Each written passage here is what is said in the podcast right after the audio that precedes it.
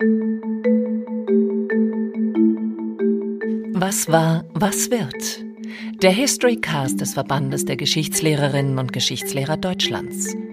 Staffel 1 Wurzeln und Wege der Demokratie. Folge 8 Barcelona 2017. Eine Revolution des Lächelns endet in Tränen. Almut Fink im Gespräch mit Birgit Aschmann. Fröhliche Menschen in gelben T-Shirts, Hunderttausende Hand in Hand, kleine Kinder auf den Schultern ihrer Väter, junge Leute, die ausgelassen tanzten oder aus ihren Körpern Pyramiden bauten. Was aussah wie ein Straßenfest, war eine Revolution. Die katalanische Revolution des Lächelns. Sie endete 2017 in Wut und Tränen. Aus Liebe wurde Hass, auf den Rausch folgte Ernüchterung, wie beim FC Barcelona. Gefühle, sagen Sie, Frau Aschmann, haben die Unabhängigkeitsbewegung in Katalonien nicht nur begleitet, sondern wie ein Katalysator erst vorangetrieben, dann zum Scheitern gebracht. Man könnte jetzt meinen, Sie wären Psychologin, sind Sie aber nicht. Sie sind Historikerin und haben gerade eine Emotionsgeschichte über den katalanischen Separatismus geschrieben. Was ist das, Frau Aschmann, Emotionsgeschichte? Emotionsgeschichte ist eine historische Disziplin, die danach fragt, wie Emotionen Politik machen. Insofern ist es ein Irrtum zu meinen, das hätte mit Politik nichts zu tun, sondern ganz im Gegenteil. Es geht bei einer Emotionsgeschichte immer auch um sogenannte Power Relations. Es geht um Machtverhältnisse, die neu definiert werden. Und so, dass der Soziologe Max Weber mal gesagt hat, dass Politik ja mit dem Kopf gemacht wird. Aber in dem Aufsatz, in dem er das schreibt, endet er so, dass er darauf hinweist, ja, Politik wird halt nicht nur mit dem Kopf gemacht. Und um in dem Bild zu bleiben, wird Politik eben auch oft mit, sagen wir mal, dem Herz gemacht oder auch mit dem Bauch oder manchmal auch mit der Galle. Also allerlei Emotionen, die uns triggern, das eine zu tun und das andere zu lassen. Und das merken wir bei uns im Alltag und das merken wir genauso auch in der Politik. Und dem nachzugehen ist Sache einer Emotionsgeschichte, weil diese emotionale Prägung von Politik und Alltag passiert natürlich schon seit es den Menschen gibt, aber sie passiert eben nicht immer. Und nicht zu jeder Zeit und nicht bei jedem gleichermaßen und nicht in jeder Konstellation identisch. Und insofern ist es das eigentlich Spannende dabei, rauszukriegen, in welchen Konstellationen das besonders intensiv funktioniert, bei welchen Menschen das besonders benutzt wird, welcher sich der Emotionalisierung von Politik bedient und in welchen Zeiten das besonders gut funktioniert. Kann Emotionsgeschichte denn Dinge erklären, die sonst vielleicht rätselhaft bleiben? Nicht zuletzt deshalb, weil man auf diese Weise einer anderen Grammatik auf die Spur kommt. Man unter Berücksichtigung eben gerade von bestimmten Emotionen erkennen kann, warum wer mit welchen Motiven auch reagiert. Es sind ja sowohl situative Momente, weil man durchaus spontane Emotionen haben kann, als auch Strukturen, die man damit analysiert. Und insofern hat man da plötzlich ein Instrumentarium, zum Beispiel auch eben die langfristige Dauer von so etwas wie Ressentiments mit in den Blick zu nehmen. Und wer das nicht tut, genauso wie insbesondere die Wirkmächtigkeit von Ehrgefühlen in Rechnung zu stellen, darüber habe ich ja selber auch in meiner Habilitation schon gearbeitet und nachgewiesen, dass das durchaus eine Rolle spielt bei der Auslösung von Kriegen Wer das nicht tut, der begibt sich der Chance, eben die Geschichte in ihrer ganzen Dimension wahrzunehmen und verzichtet auf eine wichtige Palette. Um uns den Vorgängen 2017 anzunähern, würde ich gerne den Blick zurückwerfen, denn alle Revolutionen haben ja immer eine Vorgeschichte. Die Vorgeschichte beginnt, die jüngere Vorgeschichte, etwa 2006 mit dem neuen oder dem geänderten Autonomiestatut. Und Sie sagen, das war die Büchse der Pandora. Warum? Eine der wichtigen Zäsuren von einer Sensibilisierung in eine Mobilisierungsphase liegt genau in den Aushandlungsprozessen um das neue Autonomiestatut. Das beginnt im Jahr 2003. Was passierte da? Zunächst mal muss man vielleicht wissen, dass ein Autonomiestatut die politische Autonomie der Region Kataloniens bestimmt. Das ist nicht nur bei Katalonien der Fall, sondern Spanien gliedert sich ja in verschiedene autonome Gemeinschaften und die Kompetenzen werden in den jeweiligen Autonomiestatuten geregelt. Und es gab einen Autonomiestatut von 1979, das war das alte. Und seit es das gab, hat es eine kontinuierliche Ausdehnung der Kompetenzen gegeben. Es ist eine komplexe, dynamische Situation gewesen. Dieser Politik des peu à peu immer mehr Kompetenzen gewinnens wollte jetzt im Jahr 2003, da gab es eine neue katalanische Regierung, die wollte dem ein Ende setzen durch einen quasi Paradigmenwechsel, durch ein neues Autonomiestatut. Und in diesem Autonomiestatut sollte Katalonien nun erstmals richtig als Nation fixiert werden. Also nicht mehr sagen, dass sie eine andere oder eine eigene Nationalität haben, so hieß es, glaube ich, vorher, sondern wirklich eine eigene und dann auch eventuell selbstständige Nation. Ganz genau. Schon immer war in der spanischen Verfassung in dem Artikel 2 ein Widerspruch angelegt, in dem es einerseits eben hieß, es gibt die unteilbare spanische Nation und dann gibt es die Nationalitäten, die ihrerseits das Recht haben, sich eine Autonomie geben zu dürfen. Aber was jetzt genau eine Nationalität ist und was eine Nation und was das eine von dem anderen unterscheidet, ist nirgendwo richtig festgehalten gewesen. De facto ist es immer so gewesen, dass die Katalanen sich als eine eigene Nation verstanden haben. Nicht zuletzt auch vor dem Hintergrund, dass sie eine eigene Kultur haben, eine eigene Sprache haben, all das, was schon seither da als Voraussetzung dafür gesehen wird, um sich als Nation zu verstehen. Und das sollte nun entsprechend fixiert werden, mit natürlich, da haben Sie völlig recht, mit der politischen Implikation, dass wer eine eigene Nation ist, doch auch das Recht haben muss, ein eigener Staat zu sein. Und genau an diesen Stellen kollidiert es natürlich auch mit der spanischen Verfassung. Und genau diese Stellen sind dann bei diesem neuen Autonomiestatut vom spanischen Verfassungsgericht rekriminiert worden. Nach langem, langen, langen Hin und Her. Vier Jahre hat das gedauert, ne? Sind ja auch komplexe Prozesse gewesen, waren mehrere Parteien, die vor das Verfassungsgericht gezogen sind und sie haben viele, viele Artikel dort vorgebracht. Letztlich waren es 14 Artikel, die irgendwie in Teilen oder eben auch ganz dann beanstandet wurden und dann verändert werden mussten. Und das hat wiederum dann eine große Welle der Abwehr in Katalonien losgetreten.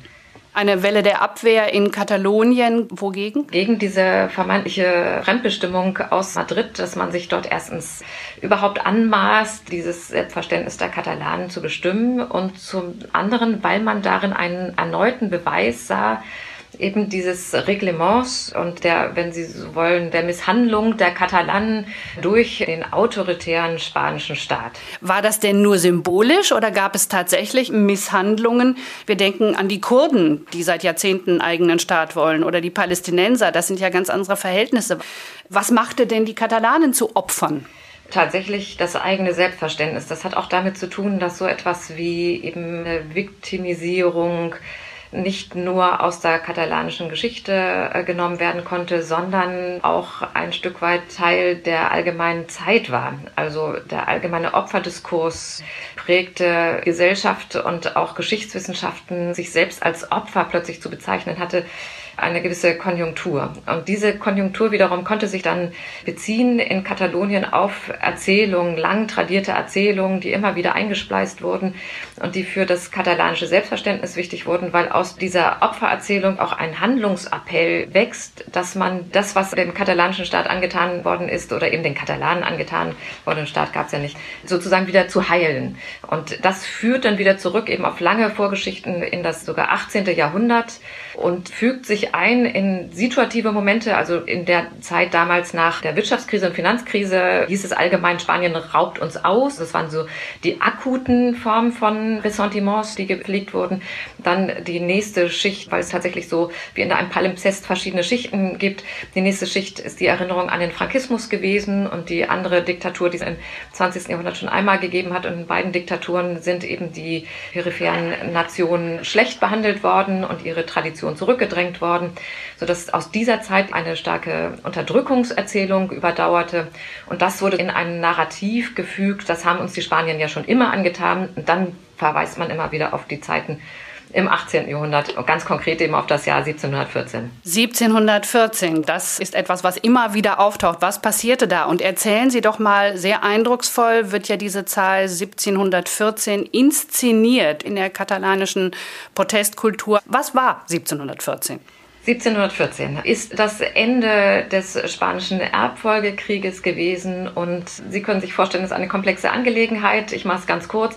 Salopp gesagt, hat Katalonien auf das falsche Pferd gesetzt, nämlich auf den falschen Thronprätendenten, zumindest denjenigen, der nachher nicht gewonnen hat. Sie haben gesetzt auf den Habsburger, der es nachher nicht geworden ist und insofern führte der Philipp, der dann aus den französischen Bourbonen kam, gemeinsam mit der spanischen Streitmacht dann letztlich einen Feldzug gegen die Katalanen und es mündete in eine Abwehrschlacht, in der sich insbesondere Barcelona dann hervorgetan hat. Und an diesem 11. September 1714 kam es zu der entscheidenden Niederlage.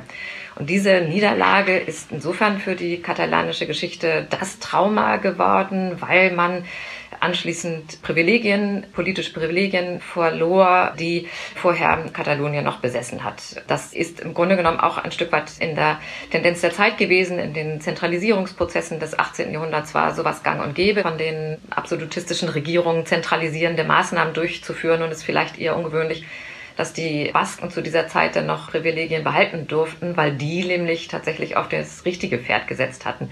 Die durften also bestimmte Selbstständigkeitselemente noch weiter fortführen, die ihnen dann erst unter dem Frankismus weggenommen wurden. Aber die Katalanen wurden dann eingegliedert in das spanische zentralregierte Reich und das ist ein Trauma gewesen, dass sie nach wie vor überall inszenieren. FC Barcelona, was passiert da immer in der zweiten Halbzeit? Tatsächlich hat sich der Fußballclub FC Barcelona dem katalanischen Nationalismus verschrieben, ist eigentlich seit seiner Gründung auch Teil dieser nationalistischen Bewegung. Und seit 2012 wird beispielsweise regelmäßig nach Anpfiff einer Halbzeit 17 Minuten und 14 Sekunden danach der Ruf nach Unabhängigkeit laut und es werden entsprechende katalanische Flaggen entrollt, die den Wunsch nach Unabhängigkeit zum Ausdruck bringen. Natürlich sind auch all die Spiele zwischen Real Madrid und dem FC Barcelona symbolische politische Begegnungen, in denen immer wieder auch eine Suprematie ausgehandelt wird weshalb es sicherlich aktuell den Fans vom FC Barcelona nicht so gut geht. Dieses Kulturzentrum Born in der alten Markthalle in Born, das inszeniert sowohl dieses Trauma als auch das katalanische Selbstbewusstsein. Vor allem tatsächlich inszeniert ist dieses Trauma. Also es ist relativ bezeichnend schon, dass es im Jahr 2013 gegründet wurde, in Vorgriff des Jahres 2014. Denn 2014 war für die katalanische Geschichte deshalb wichtig, weil man jetzt nur 300 Jahre eben dieses Ereignis feiern konnte. Und in diesen ganzen Ereignisfeierlichkeiten spielte diese katalanische Erinnerungspolitik eine ganz zentrale Rolle. Es gab dort eine Ausstellung, die die Ereignisse dann wiederholte, die definitiv nicht auf Erkenntnisgewinn, sondern vor allem auf Emotionalisierung setzte. Und ich selber habe diese Ausstellung Anfang 2014 gesehen und war wirklich ein Stück betroffen von der Anlage hin zu einer Emotionalisierung, die man später am Ausgang der Ausstellung wirklich nachvollziehen könnte, weil dort das Gästebuch auslag und man seine unmittelbaren Eindrücke dann verschriftlichen konnte. Und was man dort las, war ein idealer Beweis dafür, wie diese Emotionalisierungspolitik funktionierte, nämlich immer mündend in, wir müssen daraus, wir müssen eben die Zukunft anders gestalten, wir müssen diese Form von Unabhängigkeit erreichen, beziehungsweise diese Form von Abhängigkeit und Demütigung ein für alle Mal überwinden. Zeitgleich mit dem Streit um das Autonomiestatut und bevor es wirklich zur Abstimmung kam, fanden schon sogenannte subversive Urnengänge statt. Ich halte die tatsächlich für sehr wichtig in der Frage, wie die Dynamik zustande kam, weil das etwas Performatives hat. Also wenn man selber einen solchen Wahlakt vollzieht, schreibt man sich schon rein körperlich anders in eine solche Unabhängigkeitsbewegung ein. Es ist spannend deshalb auch, weil diese Urnengänge sozusagen ein Prozess bottom-up waren, von Städten, kleinen Städten ausging, in denen man schon in einer Vorwegnahme auch des Protestes gegen die Entscheidung des Verfassungsgerichts beschlossen hat, doch einfach schon mal probehalber die Unabhängigkeit Kataloniens, also darüber abzustimmen. Und hat dann die lokale Bevölkerung aufgerufen, doch das Kreuz zu setzen, ob man eben wolle, dass Katalonien ein, wie es damals hieß, demokratischer, sozialer Rechtsstaat bezeichnenderweise innerhalb der Europäischen Union werden solle. Also etwas, was ein Stück weit natürlich auch das Blaue vom Himmel herunter versprochen war. Und das hat zu einer erheblichen Mobilisierung geführt. Nach dieser ersten Probeabstimmung in einem kleinen Ort nahm das lawinenartig seinen Lauf, also wurde von Vorbildcharakter sodass nachher unglaublich viele Städte in Katalonien diese Abstimmung in der Zeit zwischen 2009 und 2011 durchgeführt haben und sich damit schon einfach definitiv positioniert haben. Und wenn man sich die Ereignisse ansieht, beziehungsweise die Berichte durchliest aus der damaligen Zeit, dann sieht man, wie hoch emotional das war. Und wie jetzt in der Erinnerung später immer noch die Beteiligten Tränen in die Augen bekamen, als ein Ausdruck der starken persönlichen Betroffenheit und des emotionalen Engagements. Wobei man, das kann man vielleicht an dieser Stelle gut einflechten, man muss wirklich daran erinnern, dass nie die Mehrheit der Katalanen für die Abtrennung war. Es haben eben immer sehr wenige nur abgestimmt. Da waren dann vielleicht 80 oder 90 Prozent dafür, aber es waren immer unter 50 Prozent, die sich überhaupt beteiligt haben. Also eine Mehrheit hat es nicht gegeben. Aber durch diese enorme Emotionalisierung und die öffentliche Inszenierung entstand der Eindruck, als ob ganz Katalonien einmütig für die Unabhängigkeit wären. Genau, das ist natürlich auch ein Krieg der Bilder, wenn man so will. Und in diesem Kampf der Bilder haben sich die Katalanen sehr geschickt angestellt. Tatsächlich ist dieser Fakt sehr, sehr wichtig, dass es nie eine dezidierte Mehrheit gegeben hat, weder in diesen Beteiligungen noch in den Umfragen, die es gegeben hat. Das änderte sich jetzt erst im Februar 2021, aber auch da sind diese Mehrheiten eigentlich hauchdünn. Was aber bezeichnend ist, ist tatsächlich, dass diese Entwicklung so dynamisch war von zwei Prozent, die für die Unabhängigkeit waren, nur simple zwei Prozent nach dem Tod Francos im Jahr 1976 bis hin zu immerhin der Hälfte der Katalanen dann seit dem Jahr 2014. Seitdem sind wir auf diesem Level und auf diesem Weg spielt die Auseinandersetzung vor allem um das Autonomiestatut eine wichtige Rolle und dann diese ganze Mobilisierung im Vorfeld von 2014. Was ich aber für ganz besonders wichtig halte, ist auch der Umstand, dass sich seitdem trotz aller Mobilisierung keine Veränderung mehr in diesen Prozenten, keine signifikante Veränderung ergeben hat, was dazu führt, dass alle Mobilisierung nun nur noch in eine Polarisierung mündete. Und diese Polarisierung führte ganz erheblich zu einerseits affektiven Emotionen der nationalistischen Selbstliebe, aber nicht zugleich des Hasses, der Ausgrenzung gegenüber den Andersdenkenden. Irgendwann wurde es eine Revolution des Lächelns. Was wollten die Initiatoren damit zeigen, inszenieren, demonstrieren, auch der Öffentlichkeit?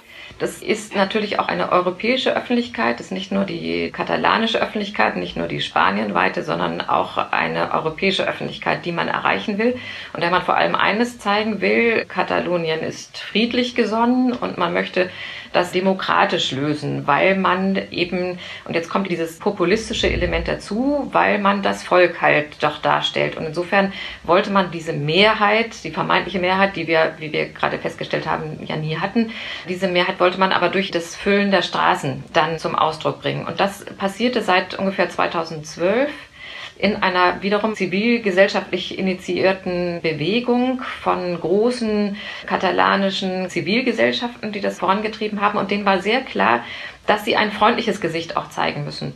Insofern setzte sich dieser Begriff der Revolution des Lächelns durch. Und wenn Sie die Selbstdarstellung finden in den Medien, dann werden Sie überall glückliche Menschen finden, eben strahlende Gesichter, junge Leute, die sich eben die Fahnen um die Schultern legen, kleine Kinder, von denen Sie eingangs auch berichtet haben, die auf den Schultern ihrer Eltern sitzen. Ein großes Familienfest, großes Happening, große demokratische Eintracht. Das ist interessant, weil ja die Suche nach alternativen Formen der demokratischen Partizipation sehr zeitgemäß war. Wir haben das ja in vielen Ländern. Wir haben bei uns die AfD, wir haben dann das Aufkommen von Begida.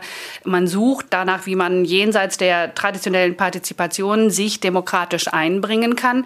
In vielen Ländern und auch in Deutschland war das nicht so freundlich und nicht so lächelnd. Da war von Anfang an viel Hass, viel Hetze im Spiel. Das ist erstaunlich, dass der zeitgeschichtliche Hintergrund ähnlich war, dass das auch aufgegriffen wurde, aber dann so gedeutet. Tatsächlich, das ist ein Populismus der anderen Art, auch ein Populismus, der eher auch links verortet ist, zumindest auch im linken Parteispektrum eine große Akzeptanz hat, während es in anderen europäischen Ländern, auch in Deutschland, Sie haben es erwähnt, ja vor allem ein rechter Populismus ist. Aber es verbindet ihn tatsächlich die feste Überzeugung, dass man sich selbst als der eigentliche zentrale Vertreter des Volkes versteht und aus dem Grund Ansprüche stellen kann, die an den parlamentarischen Prozessen vorbeigehen. Und tatsächlich ist es, wenn man so will, auch keine wirklich antidemokratische Bewegung, zumindest jetzt in Katalonien nicht, weil man natürlich auch eine andere Form von Demokratie anschließen will. Man spricht auch von der wahren Demokratie und nicht der realen, sondern der wahren, die man nun durchsetzen möchte. Da klingelt so ein bisschen was, ne? wenn wir in Deutschland darüber nachdenken, wie bei uns über den realen Sozialismus, den real existierenden und dann die Suche nach dem eigentlichen, dem wahren. Sobald jemand von dem wahren, von was auch immer spricht, muss man natürlich genau hinhören, weil es dann Oppositionsbegriffe aufnötigt und man sich fragen muss, wogegen es letztlich geht. Und in diesem Fall ist die Gegenbewegung tatsächlich der Gesetzesstaat, der Rechtsstaat. Denn mit dem Rechtsstaat Spaniens wird man eine Übereinkunft über die Loslösung Kataloniens nicht treffen können. Insofern liegt es ein Stück weit auf der Hand, dass man eine Demokratie gegen den Rechtsstaat nun in Anschlag bringen möchte, hat allerdings das Problem, dass so eindeutig selbst nach Stimmenzahl auch das Ergebnis nicht für die Unabhängigkeit bislang ausschlägt. Und es bleibt natürlich das Legitimationsproblem. Genau, eben weil ja nicht so eindeutig mehrheitlich für diese katalanische Separatismusbewegung gestimmt wird. Frau Aschmann, Sie sind Professorin für europäische Geschichte des 19. Jahrhunderts an der Humboldt-Universität zu Berlin und haben viel über Preußen, über Geschichte des 19. Jahrhunderts, über Deutschland geschrieben. Wie kamen Sie auf Spanien? Warum fanden Sie denn dieses kleine Volk und die kleine Revolution, die die gemacht haben, so spannend? Es ist wie immer eine Mixtur aus sehr kontingenten und dann wieder strukturellen Gründen. Kontingenz spielte insoweit eine Rolle, als ich irgendwann mal in der Schule angefangen habe, Spanisch zu lernen und dann aus der Kombination aus geschichtswissenschaftlichem Studium auf der einen Seite und dem hispanistischen Studium tatsächlich dann natürlich es nahe lag, das eine mit dem anderen zu verbinden. Aber ich finde tatsächlich auch, und das ist das Strukturelle, die Geschichte Spaniens zu Unrecht vernachlässigt in unseren allgemeinen Kenntnissen, was auch vielfach natürlich mit Sprachproblemen zu tun hat, weil man an Spanien so wahnsinnig viel an allgemeiner Demokratie, allgemeiner Liberalismusbewegung nachvollziehen kann, Kolonialismusbewegung. Spanien war lange Zeit durch das Weltreich, das es besaß, von weitreichender Bedeutung für ganz Europa war durch die entsprechenden Entwicklungen auch hin zu den Diktaturen im 20. Jahrhundert auch von weitreichender Bedeutung. Wir erinnern uns an den Spanischen Bürgerkrieg. Das alles hatte eine europäische Dimension. Insofern müsste Spanien viel stärker zurück in die allgemeine Geschichtswissenschaft und die Öffentlichkeit. Die Revolution des Lächelns. Wann kippte das? Wann kamen Wut und Tränen? Es ist natürlich so, dass von vornherein das Lächeln der einen immer der Unmut der anderen war. Insofern ist diese Spannung von Anfang an dabei gewesen. Aber der Kippmoment kam dann in der Eskalation im Herbst, in dem heißen Herbst 2017, als die Erwartungen, die seit langer Zeit geschürt wurden, nämlich dass es sukzessive diesen Weg zur vermeintlichen Freiheit in die Unabhängigkeit gäbe, dass diese Erwartungen dann schwer enttäuscht wurden. Nachdem im Oktober 2017 ja erstmal das Unabhängigkeitsreferendum stattfand, dann die Unabhängigkeit selber proklamiert wurde und immer wieder dann neu einkassiert wurde, sodass die hohen Emotionen, die wahnsinnig hohen Erwartungen letztlich dann doch in Enttäuschung mündeten, weil sich de facto nichts verändert hat. Das Erstaunliche ist ja eigentlich nicht, dass es gescheitert ist, sondern dass es im Grunde eine Implosion gab. Auf einmal dieses ganze, alles, was die Weltpresse bewegt hatte, war wie weggeblasen es war, als ob nichts gewesen wäre. Ja, tatsächlich. Das halte ich nach wie vor für erstaunlich, gerade in Anbetracht der massiven Anspannung, die es vorgegeben hat. Und wenn man sich die Berichte der Beteiligten ansieht, dann zeugen die davon, wie spannungsgeladen diese Atmosphäre war, wie sehr die Beteiligten auch sonst sehr rational Beobachter, die Historiker sind, fürchteten, dass es doch in eine militante Eskalation münden könnte, dass Gewalt eine Rolle spielen würde. So fragte einer der Beobachter, ob man nicht doch vor einem Krieg stünde. Und wenn man sich diese Dynamik vor Augen hält und diese so spannungsreiche Atmosphäre, in der so viele Menschen schlicht und ergreifend Angst hatten, vor diesem Hintergrund ist es dann doch wieder bemerkenswert, wie sehr das relativ komplikationslos vonstatten ging, dass die Spanier dort ihren Artikel 155 in Anschlag brachten, dann die Regierungsgeschäfte übernahmen und es nur verhältnismäßig wenig Widerstand gab. Wie sieht die Situation heute aus? Was haben wir heute? Burgfrieden, Waffenstillstand oder brodelt da doch wieder was? Wahrscheinlich eher so eine Art Waffenstillstand gibt eine neue Personalriege. Die Politiker sind ausgetauscht, sowohl was die führenden Politiker in Spanien angeht, als auch in Katalonien. Was macht denn Herr Puigdemont? Den kennen wir ja alle wegen seiner Verhaftung. Genau, der ist in Deutschland bekannt, seit er in Schleswig-Holstein im März 2018 aufgegabelt wurde und seitdem natürlich auch hier präsent war, was ja auch kein Zufall ist, weil ihm ja gerade an dieser Präsenz auch liegt. Und es kein Zufall, dass er sich hier nach Brüssel abgesetzt hatte, um von dort aus nach ganz Europa, eben von der europäischen Hauptstadt aus hineinzuwirken. Insofern kann man sich immer sicher sein, dass Puigdemont daran liegt, auch Aufmerksamkeit zu erregen. Seine Verhaftung unlängst in Sardinien und anschließend wieder Freilassung, das sind alles Elemente, sich auch wieder zurückzubringen in die Erinnerung. Sein Einfluss wird aber schwinden mit der Zeit.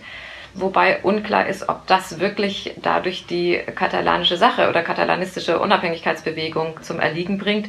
Dafür ist die zu widerstandsfähig. Tatsächlich hat man jetzt mit Corona andere Probleme und auch die Begnadigung der führenden Katalanisten, der führenden Akteure aus diesen Unabhängigkeitsbewegungen, die ja zu hohen Haftstrafen verurteilt worden waren und jetzt letzten Sommer begnadigt worden sind. Das hat zu einer gewissen Beruhigung in Katalonien geführt. Aber Schon jetzt ist erkennbar, dass in Sachen Erinnerungspolitik schon wieder neu an der Eskalationsspirale gedreht wird. Auch was die Sprachpolitik an den Schulen angeht, wird es wieder emotionaler. Und es ist damit zu rechnen, dass der nächste Konflikt nur bevorsteht. Die Corona-Pandemie, was glauben Sie? Wird das die Spanier und die Katalanen, wird es die zusammenschweißen? Das glaube ich nicht, dass sie sie zusammenschweißt. Das ist zwar eine gemeinsame Gefahr, aber es bleiben doch die entsprechenden Sollbruchstellen auch einer unterschiedlichen Politik. Es begann ja schon mit dem Ausbruch der Corona-Krise als allererstes ist die katalanische Regierung vorangegangen und hat erstmal an einer Abriegelung Kataloniens gearbeitet. Also man versucht auch diese Politik ein Stück weit zu eigenen Interessen zu nutzen. Ob das nachher gelingt oder wie weit das auch auf die Ressourcen, die man hat, zurückschlägt. Ressourcen sind immer, finanzielle Ressourcen immer ein zentrales Argument, denn Interessen und Emotionen sind ja immer in einem Wechselverhältnis zu sehen. Die können tatsächlich die Gemüter nochmal beruhigen, so wie ja auch der Umstand eine Rolle gespielt hat, dass die katalanischen Firmen alle ihren Sitz verlegt haben aus Barcelona weg, aus Katalonien weg in ein Madrider Umfeld hin. Auch das hat ja einen wichtigen Dämpfer dargestellt. Also nicht nur Emotionen, sondern auch der schnöde Mammon. Genau, das eine hat ja mit dem anderen durchaus auch was zu tun.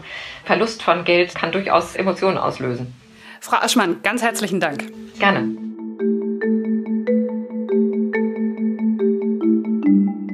Was war, was wird? Der History Cast des Verbandes der Geschichtslehrerinnen und Geschichtslehrer Deutschlands. Staffel 1. Wurzeln und Wege der Demokratie. Folge 8. Barcelona 2017. Eine Revolution des Lächelns endet in Tränen. Almut Fink im Gespräch mit Birgit Aschmann.